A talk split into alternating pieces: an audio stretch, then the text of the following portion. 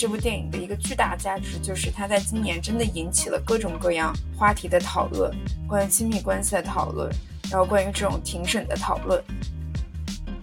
有一点点呼应到现在的这个现实吧，就是无论什么时候，科学跟政治其实都是没有办法分开的。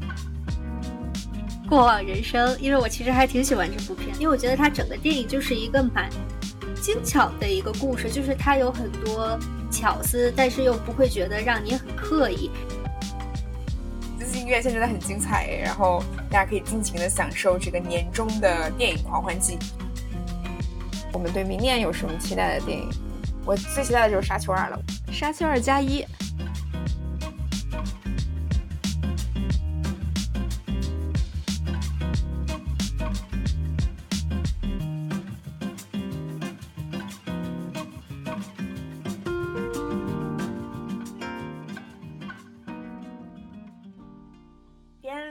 看边看边聊，Hello，大家好，我是在上海待着觉得上海的冬天好冷的 Cindy。Hello，大家好，我是马上就要去澳大利亚过夏天，十分温暖的米烧王。Hello，大家好，我是在寒冷的北京冬天里沉迷机智医生生活的瑶。今天我们终于终于就是又等来了我们的年终特辑啊，其实是冬日特辑啦，但是是我们今年年尾收官的最后一期节目。然后我们三个呢，又是分别在各地线上进行录制。就在其实，在年底马上要到圣诞节这个时刻，其实非常想见到大家。现在在上海看到大街小巷已经开始各种各样，就是圣诞的氛围已经活跃起来了。我那我们就先呃，大家主播各自介绍一下自己最近的情况，因为我们上期节目也有说过，我们的圣诞假期离我们越来越近了，然后彼此都有一些旅行的计划。然后我们可以先讲一讲自己最近经历了一些什么，然后对于接下来这个圣诞假期各自有怎样的安排。要不我先说吧，呃，我最近就是又是一个沉迷工作、无法自拔的状态，每天都是忙到焦头烂额。但是上周还是抽空给自己安排了一个周末的广州之旅，然后参加了一个广州的半马，然后这个也是朋友给我的名额，然后其实也不是为了去跑马拉，其实是也是为了去见朋友这样子。然后整体来讲，就是还蛮开心的。其实最重要的是见到朋友很开心，就像瑶那个时候来上海一样，就是见到了在北京的老朋友。然后呢，呃，跑步本身我自己也很享受，因为其实那天北广州的天气还蛮热的。然后这里其实还是要提醒大家哦，大家在天气热的地方跑步还是要注意自己的身体情况，安全第一吧，跑步是第二位的。然后很开心，就是自己很顺利的完成了这一次比赛，对，然后就是又一次很享受那个自己一个人跑步的过程。然后在跑步之余呢，就是我也见了很多之前艾饼的房东，然后发现他们人真的很好，带我吃各种各样的，然后还带我一起去跑了一座山，就是广州市区附近的一座小山，就学到了很多越野跑的技能，就很开心。但事实证明，我也通过这次旅行发现自己并不是一个美食爱好者。其实我好像对吃，就是相比于运动吧，我可能没有那么大的兴趣。之前抱着很大的期待说广州有多好吃多好吃，然后去了之后发现，嗯，对我来说好像就也还好。然后接下来呢，就是下一周，嗯，结束完这周的工作，下一周就可以奔向温暖的墨尔本，去开始我的咖啡之旅了。然后之前听瑶的推荐，也预定了一些像去酒庄啊，然后去大洋路啊，呃，看考拉的体验。对，然后也会在市区进行一些和上海生活类似的活动，比如攀岩。就接下来交给两位，很想听听你们最近的近况如何。我感觉进入十二月之后，就开始迎接各种很有仪式感的年终总结了。就是像 Apple Music，它还没到十二月，就已经有一个页面可以让你看到今年的播放记录，谁是你播放最多的歌手，你播放最多的单曲是什么，什么音乐流派之类的，就。会让人感觉到说，在这种 A P P 上，就他做这种年终总结还是挺有意义的，就感觉有个人就帮你回顾了你这一年过得怎么样。然后我自己的话，每年到十二月都会把今年拍的一些照片挑选出来。打印出来做成明信片，这个也是我已经坚持了十几年的一个习惯。然后因为今年，嗯，跟去年前年比去了更多的地方嘛，所以挑照片的时候还有一点点困难，就是很难割舍。然后最后拿到这些印好的明信片，看到这年走过的路的话，还是会觉得很开心，就是觉得这一年没有白费。上周末也是跟几个朋友一起吃饭，交换了圣诞礼物。就这个是我们每年都会做的一个固定动作，限定一个固定的金额，然后在这个金额范围内为彼此准备一些礼物，然后还有一个惊喜的礼物会抽取出来送给其中一个人。然后大家每个人就，呃，送出来的礼物真的非常符合自己的性格和爱好，感觉送礼物也是一个更好的了解朋友的一个方式吧。就是我觉得每到十二月的时候，就是会回顾这一年，还是对生活充满感激吧。然后同时也是会对明年有更多的期待，因为到十二月工作上除了要去总结很多事情之外，也要。做很多计划，就很多项目要开始准备做了，就会感觉十二月不仅仅是一个告别的季节，也是一个重新开始的季节。那稍稍呢？我就觉得刚才特别逗，因为 Cindy 一直在说他不是 foodie 的时候，我就一直在吃零食，我就觉得。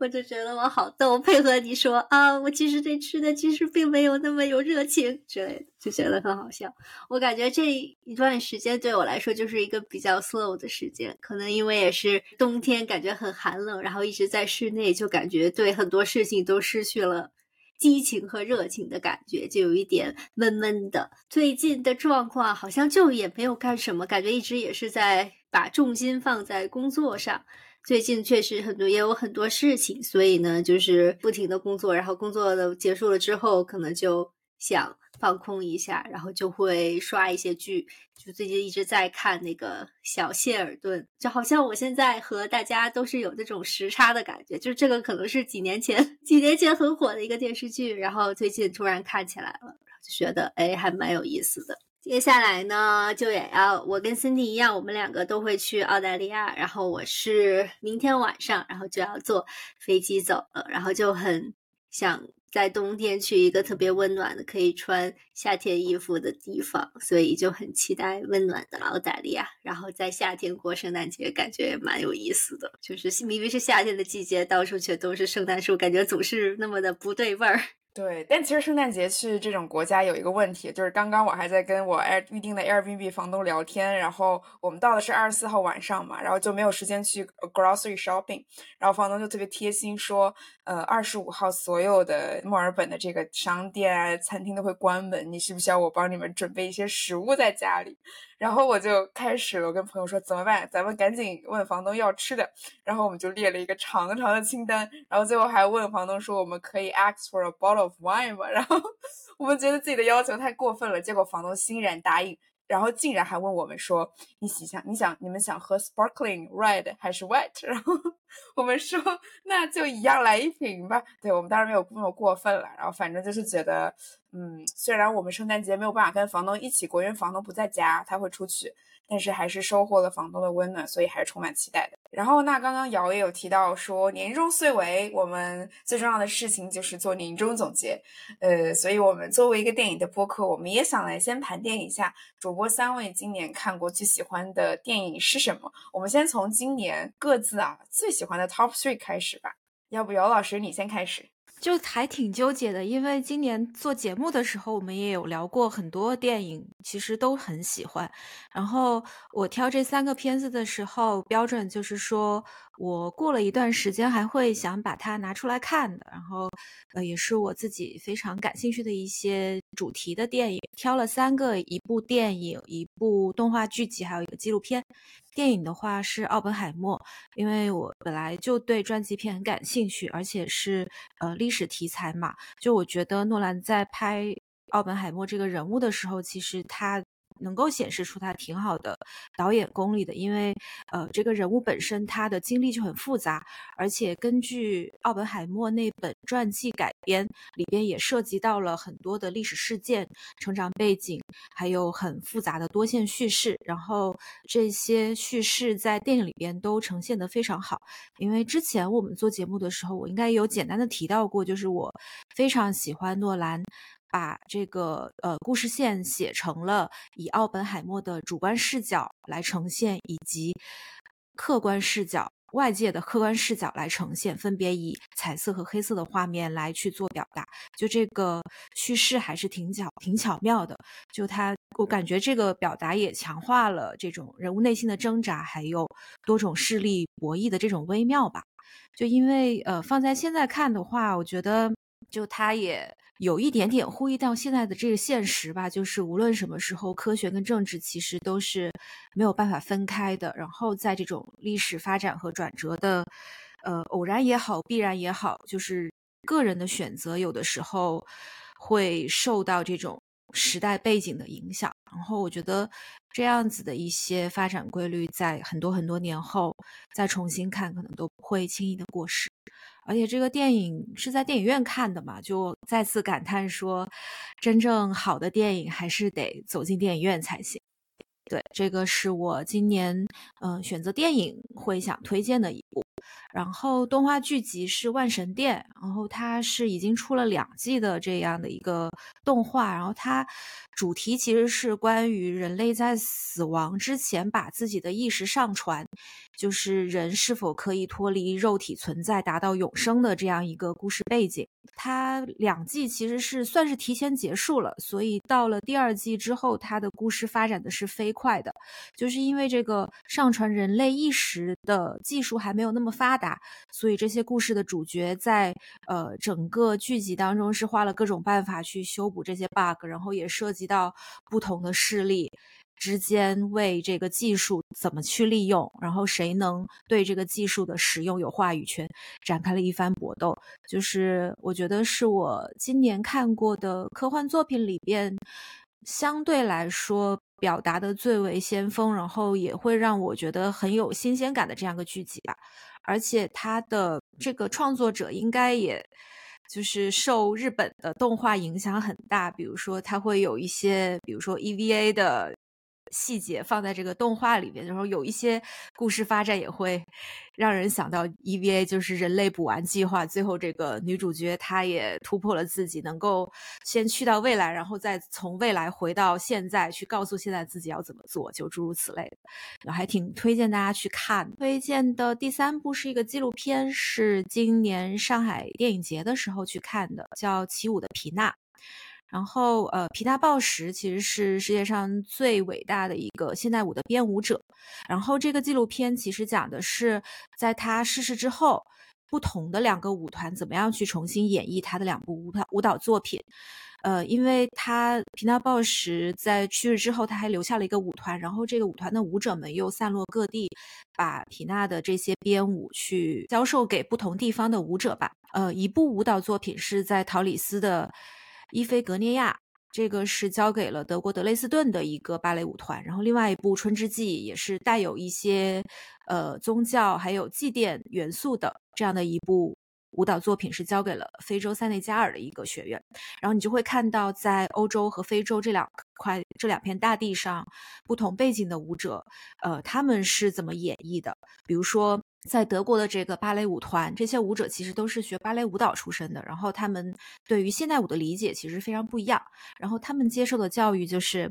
他们需要对自己的身体有很强的控制力。但是在皮娜的这些呃编舞理念里边，就是你的身体应该是很松弛的，就是甚至你不应该害怕一些摔倒的动作。而在非洲的这个舞团呢，这些舞者很多都是自学成才，甚至有的就是跳街舞出身的。但是因为他们的成长背景，对《春之祭》这样的作品又有自己的理解，包括他们可以结合自己过往对于非洲文化的这些理解，自己的呃成长，然后融入到这个作品里边来进行舞蹈。嗯，但是很可惜，《春之祭》这这个作品当时排练的时候是遇上了剧情，就他们原计划是要在塞内加尔的首都进行一个公演的，但是因为疫情的原因就取消了。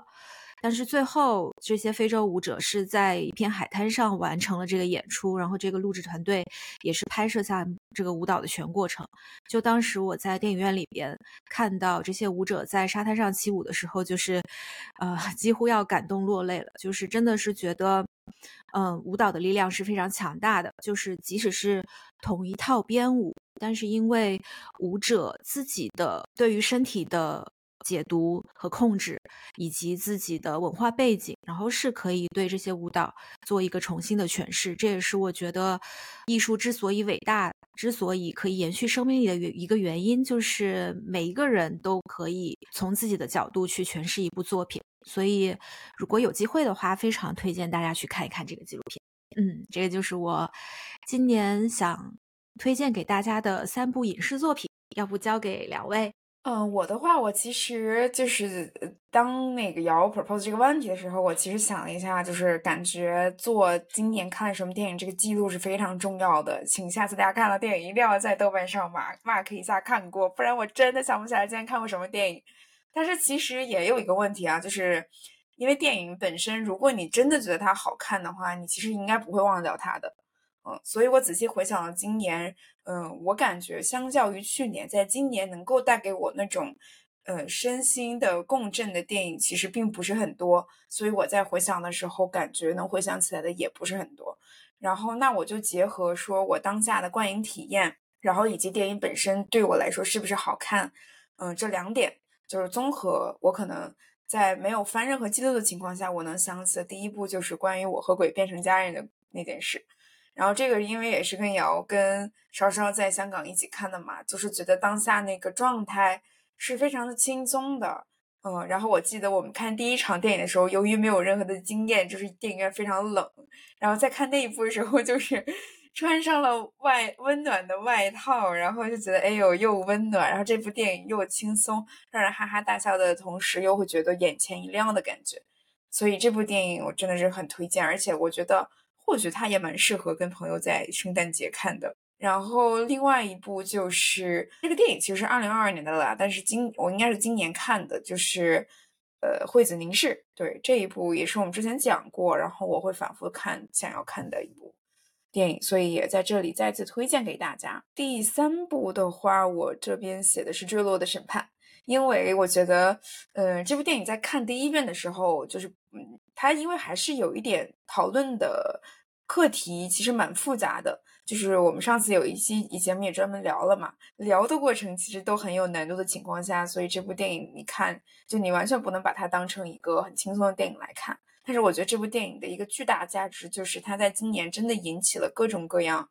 话题的讨论，关于亲密关系的讨论，然后关于这种庭审的讨论。我觉得这部电影今年的社会价值是非常大的，所以我想就是在这里去总结一下这部三三部作为我的年度影片吧。就我写的第一个影片，让我印象很深的居然是《过往人生》，因为我其实还挺喜欢这部片子的。主要原因是因为我太久没有看就是这种爱情剧情类的片子了，所以其实就是在看到这个片子的时候，其实还是感觉很感动，因为我觉得它整个电影就是一个蛮。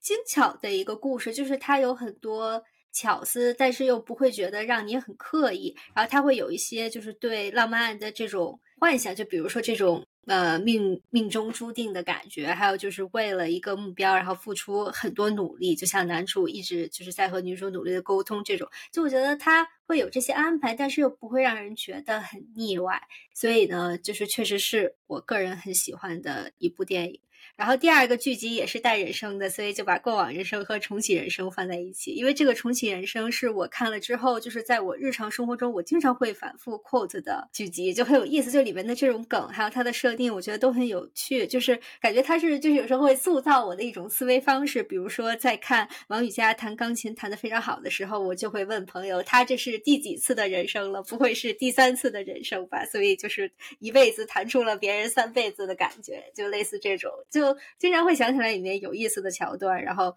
感觉就是他日常生活感很强，然后和生活中的很多小细节都有连接。比如你唱卡拉 OK 的时候，可能就会想起来，就是他们在那个卡拉 OK 里面去演练怎么 怎么劝他分手之类的，所以就觉得很喜欢这个剧集，然后也放在这儿。然后刚才那个 Cindy 推荐的《惠子凝视》也是我很喜欢的一个电影，所以我就是正好推荐一个三宅唱。的另一个电影嘛，就是叫那个《野性之旅》，也是我们在导演特辑之三宅唱那期里面也聊过的一个影片。然后我觉得它确实是清新脱俗，然后就是是我看一是也是因为是在日本看的，观影体验非常之好，整个电影院特别安静，甚至比听就是这种音乐会还要安静，就是一点一点噪音都没有，就是让我很享受，呃，看电影的时候的那种空间和时间的感觉。再一个是它的整个拍摄形式和构思，让我觉得，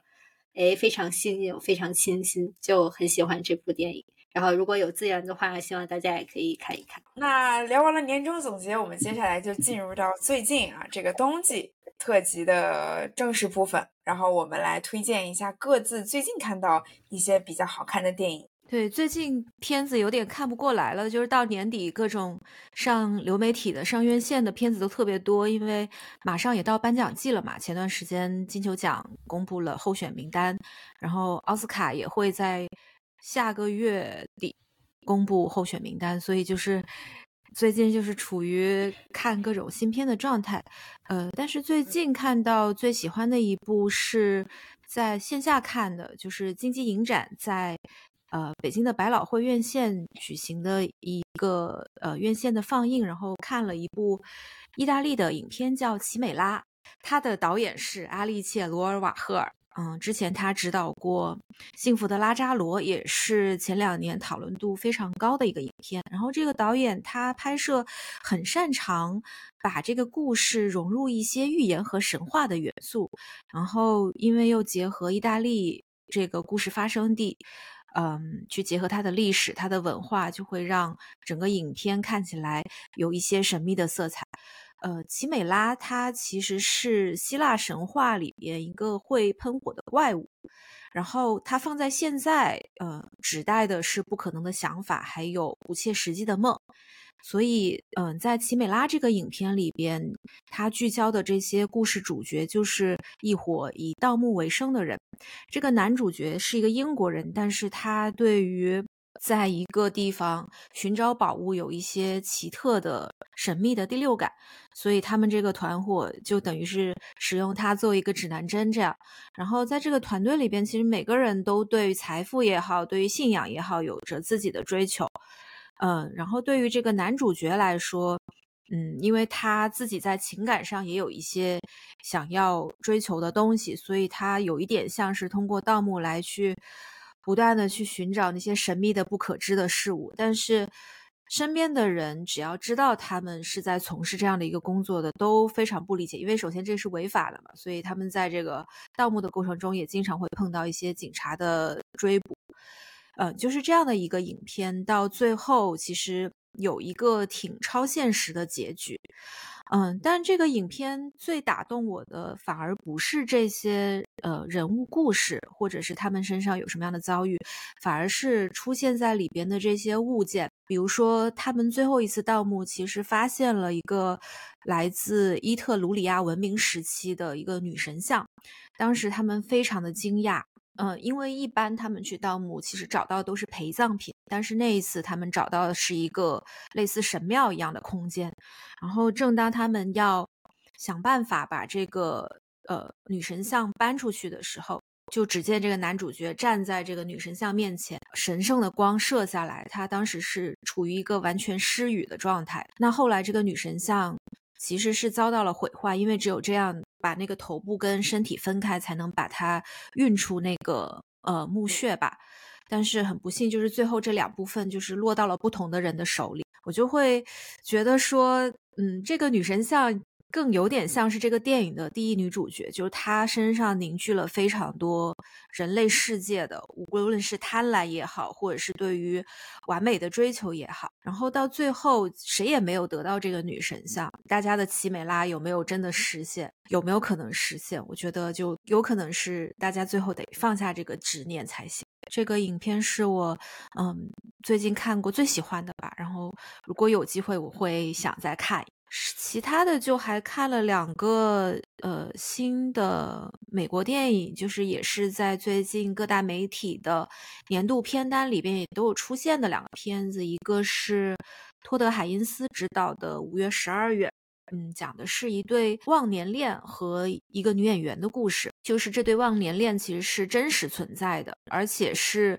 呃，这个妻子其实是比丈夫要大二十岁。然后在这个影片里边，导演设置了一个虚构的视角，就是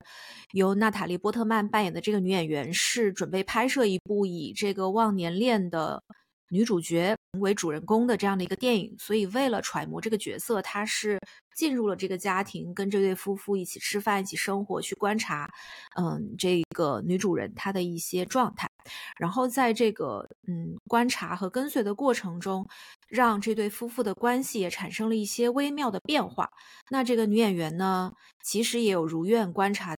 如愿的收集到他所需要的一些东西，我觉得，呃，这个电影其实也是一部可供解读的空间非常大的一部影片。一方面是，嗯，重新去探讨奇特的夫妻关系，一个性别对调的。呃，家庭里边这两个人是怎么样相处的？当外力介入的时候，他们的关系到底是会维持平衡，还是会会被打破？然后另外一层，我看到就是，当一个演员他试图去观察、去模拟，嗯，这样一个真实事件的时候。他所观察到的，以及他所诠释出来的，到底是不是真实呢？什么是真实呢？嗯，然后另外一部是马丁斯科塞斯执导的《花月杀手》，就是也是延续了他之前影片的一些风格，就巨长无可比，然后是一个非常传统、非常工整的电影拍法。它讲的是。一个印第安人的故事。当年，一个印第安的部落发现了石油，所以这个部落就暴富了。那为了妥善的管理这些财富，这个印第安部落其实是有委托一些白人来进行管理。但这些白人呢，后来就变成了一个掠夺者的角色。所以，嗯，整个故事就围绕着因为白人的掠夺而起的一些接二连三的谋杀案而进行的。就是这个影片。给我最大的感受就是，斯科塞斯他真的还是一个非常正统、非常传统的跟随这些电影拍摄手法这么一个导演。因为我记得之前他就吐槽说，像漫威电影就不是真的电影，所以看他这一部《花月杀手》的时候，就感觉特别呃深。就比如说一些摄影的镜头，尤其是一些室内性的长镜头，还有影片里边的一些美术设计和道具都做得非常精细，而且。演员的表演也是很细的，因为这个演员，呃，这部电影是小李子还有呃尼德罗主演的嘛，就也是斯科塞斯一直以来合作的这些老戏骨，嗯，所以这个电影从制作的角度来讲，还是有很多可圈可点的地方。但是对我对于我来说，这个故事其实它有点陈旧了，就是还是在讲述一个掠夺和被掠夺的故事。但是看完之后也没有带来一些新的启发，有一些遗憾，但是也不失为一个很值得观看的影片。补充一下啊，就是瑶刚才提到的第二部电影，那个五月和十二月，我其实也看了，然后我发现，我不知道为什么又让我联想起来那个有河边的错误，就是感觉今年好多电影都在讨论这个主题，就是这种。真实跟人的逻辑判断的就变成关系，嗯，对我觉得这两部电影真的还挺有意思的。然后五月跟十二月，其实我看完了，我也不知道他在讲什么，其实，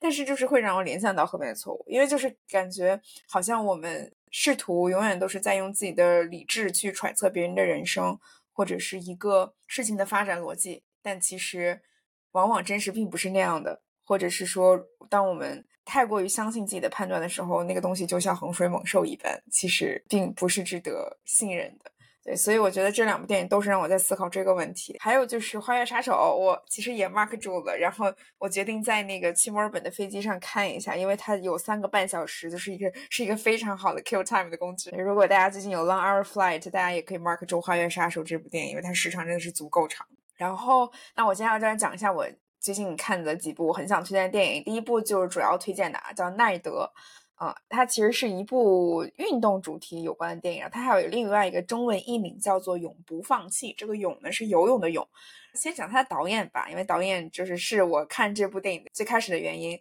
它其实是由这个徒手攀岩的两位 CP 导演，就是。伊利亚莎白、柴瓦沙瑞利和金国威，他们两个一起来拍摄的。然后他们真的很擅长拍这种运动啊，就是甚至是极极限运动相关的主题电影。然后这一部这一次呢，他们并不是一个纪录片，而是一个传记片，是根据真实的故事改编的。然后是改编自历史上非常有名的游泳运动员，叫做戴安娜·尼亚德的回忆录《Find a Way》。来进行改编，然后这部故这个电影其实讲述的是这个世界级的游泳运动员，他其实是在年少的时候就是有一个梦想，就是从古巴游到佛罗里达，然后这个梦想其实是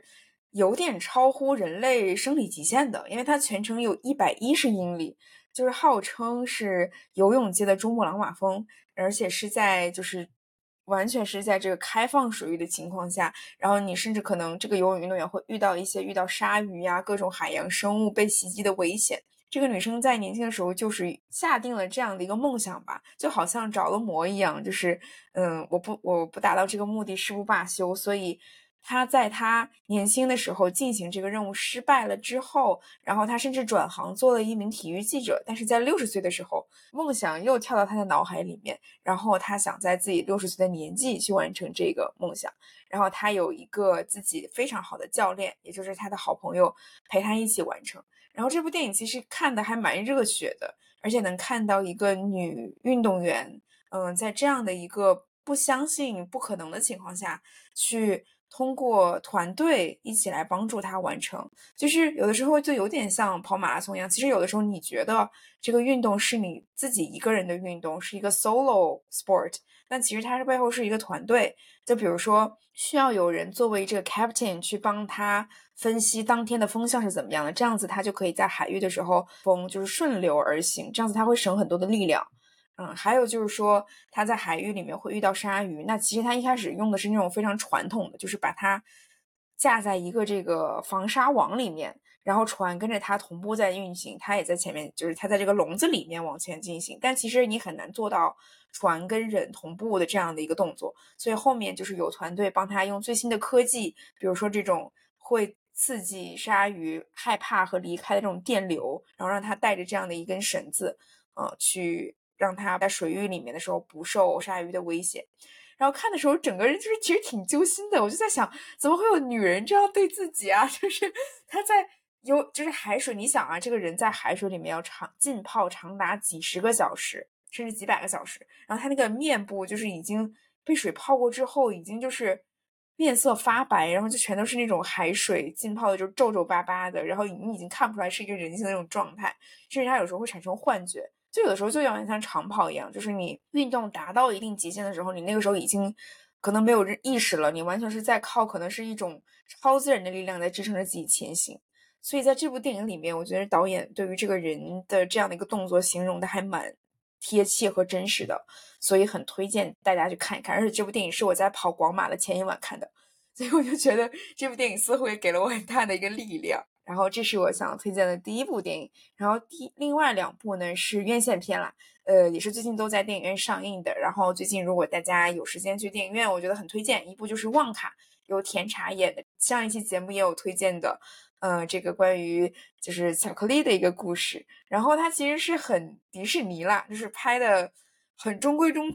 中矩，但是它整个故事的这个舞美，就是这个服化道做的真的太好了。而且你就感觉甜茶，我好像还是第一次看甜茶演这种片子，啊，就是作为一个像童话人物的一样的感觉，然后他在里面进行了一个自己的饰演，然后整个就是那种很粉色、很童话般的，呃，经历挫折，然后找寻自我，然后最后他甚至去帮助到别人的这样的一个很迪士尼的故事。但是总体还是很推荐的。呃，最后一部就是我昨天晚上去看的一个叫《三大队》。然后这部电影其实是一个国产片，是由我还蛮喜欢的演员叫做张译所饰演的。呃，其实他跟那个《狂飙》有点类似，因为他演的也是一个警察。但我看完之后，可能就是给他打个及格分吧，因为我是觉得有些对于里面角色的处理可能有点过于生硬，就是太商业片了。嗯，有的时候我感觉他并不符合一些中国男人的反应，但是被导演通过商业化的方式去呈现在这部电影当电影里面。但是整体还是觉得是一部及格，然后并且可以去体验一种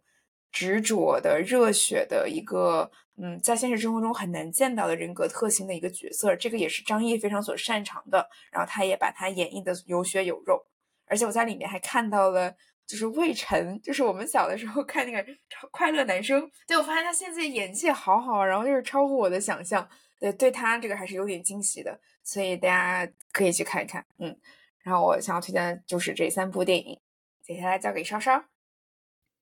因为我最近没有看什么新片哎，但是我可以说一个我还有一点想看的新片，其实是一个纪录片吧，算是，呃，叫《大师风华》冒号真爱乐章。我感觉这个翻译是有点加戏了，其实它本身就是英文名就叫 Mastro 然后翻译过来就应该叫音乐大师。然后因为对这个。传记片比较感兴趣，是因为他讲的是就是这个指挥家呃伯恩斯坦，然后他的故事，然后也是他的这个爱情故事。本着这个八卦的心理，非常想看 这个电影。然后这个电影其实它是以十一月二十二号已经有线上映了，就有线上映的意思就是说它在。美国的这种大城市一般都是什么纽约、洛杉洛杉矶、芝加哥这些大城市，少数电影院先去上，有点那种点映的意思。然后它是呃，今年十二月的二十号会在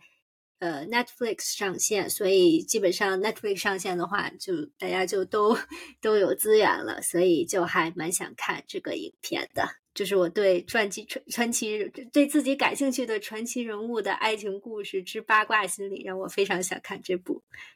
片子。对我还看了一下维基百科，里面有写说这个斯皮尔伯格还是本片的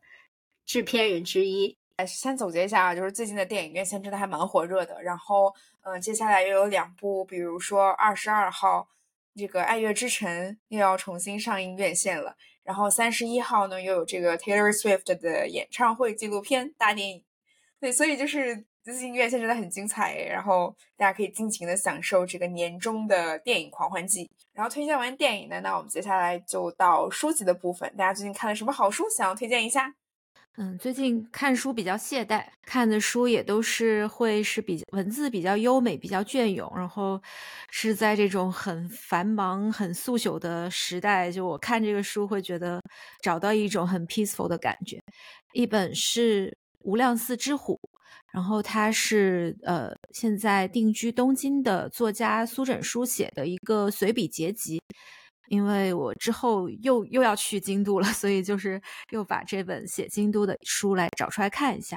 嗯，因为他已经搬到京都呃求学和居住一段时间了，所以看他这本书写他在京都的生活，包括四季的风物、一些文化。嗯，后半部分会写到一些日本的文化名人的故事，我就会觉得跟之前看过的。单纯以游记的视角来写日本书，日本的书又会有很不一样的地方，因为他呃其实写的挺深入浅出的。因为苏忍书他，我记得他自己应该是学历史的吧，所以当他在写这些历史人物、讲故事，包括有一些篇幅还会分析到对于日本社会的观察，嗯，这几个方面其实写的都特别的好。他写字的文风也还挺。淡雅凝练的，就是读的时候你会觉得很舒服。读完之后，就你会有有的部分，我会想把它摘抄下来。这样，对这本书我会非常推荐大家去看一看。然后，另外一本是一个自然写作的书籍，嗯，是一本很老很老的书了，但是它也是近年有重版，叫《有隼》。然后，《有隼》是一种鹰类，应该是对。然后，它是由英国作家 J.A. 贝克写的这样的一本书，嗯，他这本书都是关于，嗯，在英国怎么去观察游隼，尤其是去观察跟追踪其中的几只，它们怎么飞、怎么捕猎、怎么生活的这样的一些细节。就是因为我平时是没有观鸟的经历的，但是从身边一些朋友的讲述。会对观鸟这个行为特别的好奇，因为它可能跟钓鱼一样，就是你需要在一个地方蹲守，然后等很长时间，你要去看，拿着望远镜，嗯，然后这个作者写的时候，就他有一种我觉得真的是很厉害的地方，是在于能把观鸟这一件这么简单，然后听起来会有点单调的事情写得非常的丰富，真的很美很美。然而而且就是他去观察这些鸟儿的时候，虽然他们之间没有办法真正的进行对话，但是时间长了之后，这些鸟好像会认出它来，然后他也对这些鸟有了一定的感情，就是建立起一种跟人类不同的情感吧。而且，呃，因为有季节的变化、气候的变化、地点的变化，观鸟这件事情其实是充满着不确定性的。然后，这个作者就把这些经历花了足够多的时间之后，给予这个鸟类非常温柔的注视，然后再加上他很敏锐的这些感知力，写出了这本书。我觉得，就是作为可能平时跟自然没有那么多接触的人来说，读到这本书真的是非常幸运的一件事情，因为读的时候就会有身临其境的感觉，就好像我自己也在户外看到了这个鸟，跟这个鸟走了一段很长的路程。嗯，所以很推荐大家去看一看。我关于书籍的推荐呢，最近都是 关于一些就是爱情，也不是关，也不是爱情啊，就是亲密关系的研究。对对对。然后，呃，我第一本想要推荐的是，我先推个积极一点的吧，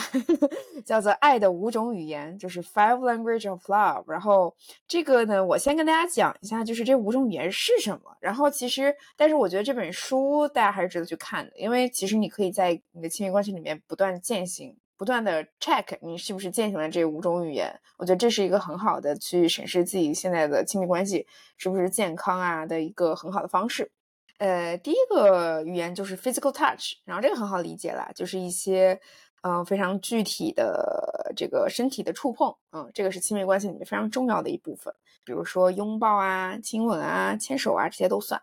然后呢，第二个叫做 receiving gifts。就是可能马上就要到圣诞节了，然后大家就是要积极的通过在这个时间节点吧，去给对方付出一些嗯自己想要传通过礼物吧传达自己一些爱意。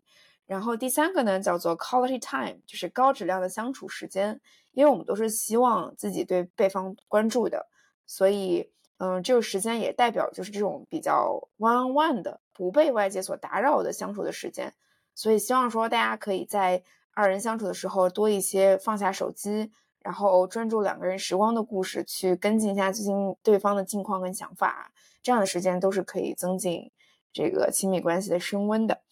然后第四个呢，叫做 acts of service，这个叫做服务的行动，就是说需要伴侣相互帮助，然后一起解决问题。比如说我最近啊，我可能遇到了一个困难。然后呢，我就提出一个 offer，说，哎，你能不能帮我做这件事情？那如果对方回应了的话，或者是帮你做了这件事情，那其实也是一个，呃，亲密关系里面非常正向的一个一个事情。然后呢，最后一个叫做 words of affirmation，就是赞美的话语。然后，因为我们都是希望听到一些鼓励，然后希望自己被倾听到，所以比如说，你可以通过一些写贺卡呀。或者是跟对方说：“哎，今天你真棒，今天你好帅，今天你好美。”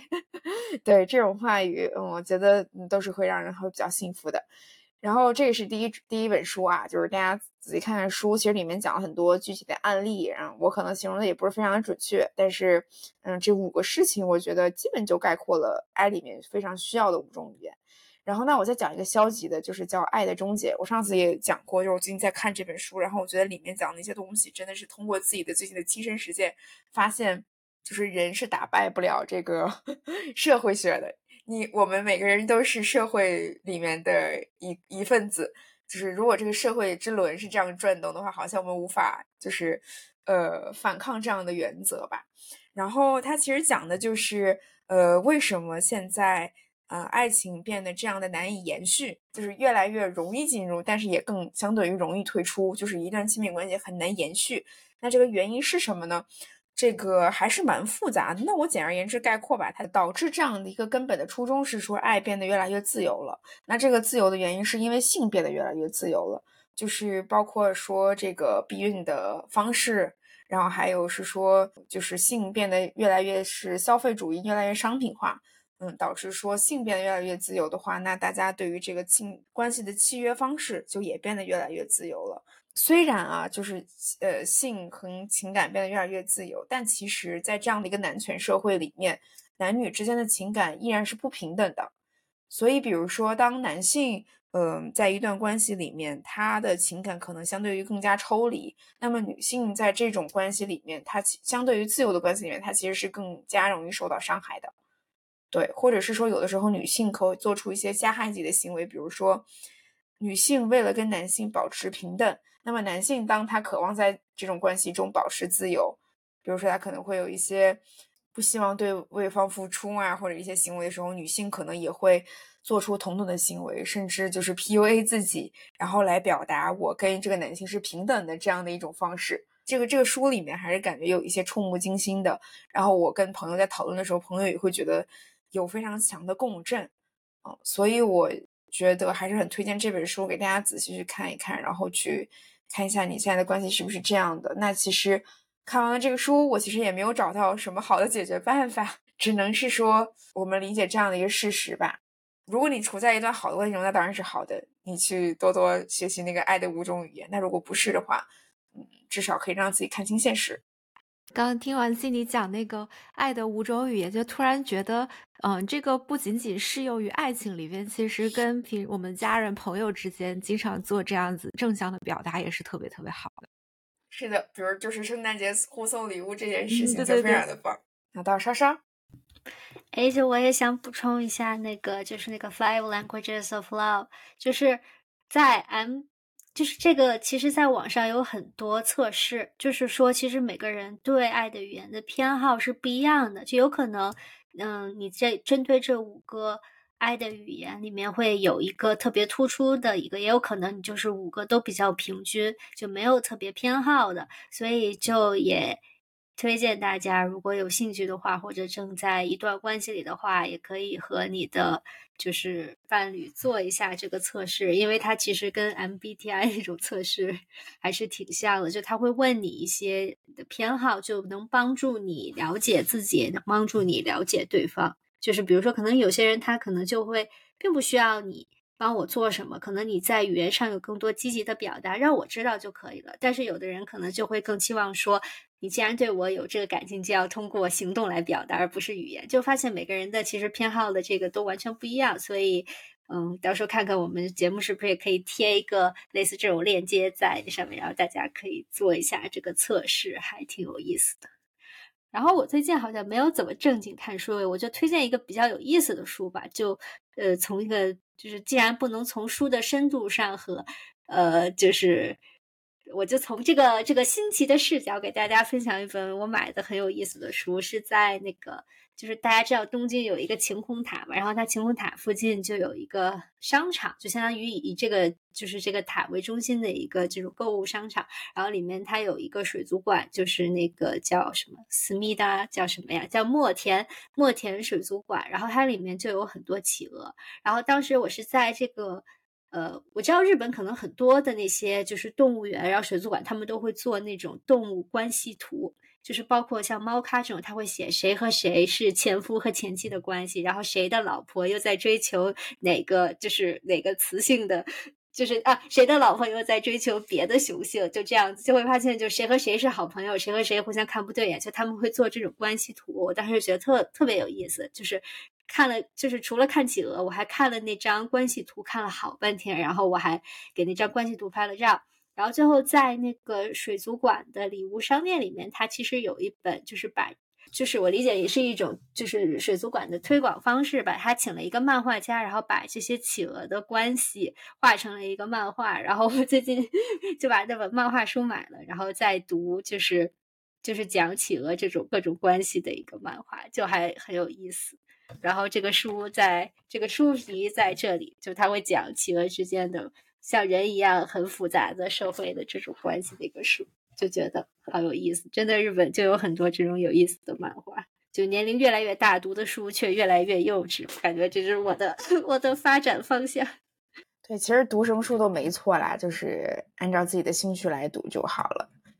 然后最后，我们还是推荐一下最近大家喜欢的音乐和所进行的活动。我们把这两趴放在一起聊吧。好，我先说，嗯，最近听听了杂七杂八的，然后试图找一个聆听线索出来，就是我听的可能都是比较适合在旅程中陪伴我的音乐吧。一个是之前在北欧旅行的时候一直在听。冰岛的电子乐队 Low Roar 做的，呃，给电子游戏《死亡搁浅》做的配乐。因为《死亡搁浅》这个游戏，它的呃设计的取景地其实就在冰岛，所以当时在冰岛自驾的时候，一路上都在听呃《死亡搁浅》的那个原声大碟。后来回来还把拍的视频配上其中的一首曲子，剪了一个小片子，然后听的时候就确实会觉得很空灵悠远，然后陪伴了我们开了有一两千公里吧。对，然后另外一张专辑是一个国内的 rapper 叫陆一，他做的一张新专辑叫 Blue，然后他的一个创作蓝本是在加州从洛杉矶到三藩的这段旅程。所以也是一张挺放空治愈的专辑。就我最近听这张专辑，经常就是晚上洗完澡在客厅里边什么都不做，瘫在沙发上，打开这张专辑就听，真的会得到很平静、很 chill 的一个感觉。就也是挺容易入耳的两张专辑吧，就也推荐给大家。活动的话，十一月初就去跟 Cindy 见面的时候。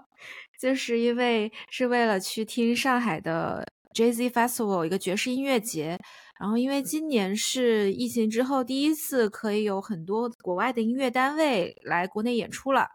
所以正好有一支我特别喜欢的 Jazz Fusion 乐队叫 Snarky Puppy，然后在这个 Jazz Festival 演出，所以当时也是第一时间买了票。然后确实是不枉我从北京到上海跑一趟，因为虽然他们在北京也会演，但我就总是觉得听爵士乐在上海听的氛围会更好，因为那个演出的场地也也非常的好，也是一个很新的场地，前滩三幺的那个演艺中心。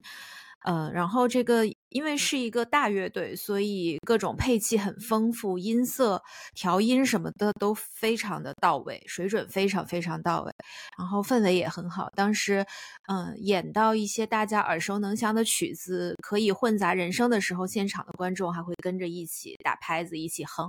所以观演的气氛就更好。然后在 Jazz Club，呃，Jazz Festival 还看了另外一。一场演出是英国歌手 Jacob Collier，然后他的音乐风格，呃，还挺多变的，就是他是以爵士为基础，有融入多种多样的，包括古典、流行这样的音乐风格。因为他自己是会创作，但是那场演出其实也唱了很多经典老歌，所以，嗯，当前奏响起来的时候，大家都是可以一起跟着唱的。而且在现场的时候，他还会带动大家一起分成不同的声部来合唱，就是整整个人是非常有活力的，在那个舞台上跑来跑去，然后一下子跑到舞台的左边，然后让这边的观众唱低音部，然后一跑到中间，然后让中间的观众唱中音部，然后就大家都很有默契的一起合唱哦。然后看那场演出的时候，我觉得最让人意外、最满足的是台下有一个。也是做音乐的一个女生吧，她就带了一个口风琴去，然后当那个 Jacob Collier 在 freestyle 其中一首曲子的时候，那个女生就在台下跟着合奏起来了，然后其他的观众也都能听到，就发出了非常惊叹的声音。就是看这场演出会让我觉得，就不仅仅是表演者，就是台下的观众也可以成为演出的一部分，会让我觉得这个演出非常的让我觉得满足，也是非常独一无二的。你要刚才说的那个感觉氛围好好啊，好羡慕，感觉就你听着都觉得特别有意思。但这种就真的就是可遇不可求，就也有那种一期一会的感觉了。然后我想推荐的是，我因为最近听了很多。老歌，前一周反正瑶说就是在听音乐上就是没有什么进步，我觉得我才是真的完全没有进步，因为我都一直在听就是我很熟悉的风格和类型。然后我最近听了很多粤语的老歌，然后是怎么发掘的呢？就是在。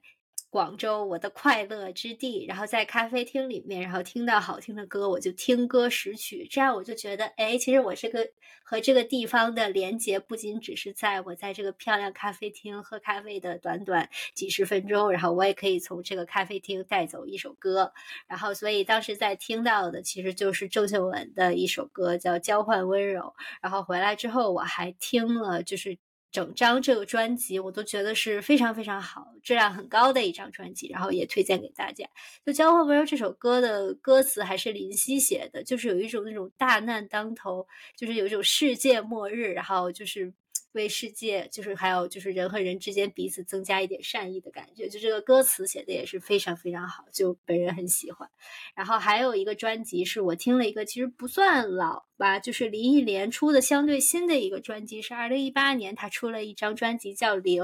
就可以看出来，因为林忆林忆莲，大家对她的印象都是就是唱功很好，然后大家就会有那种。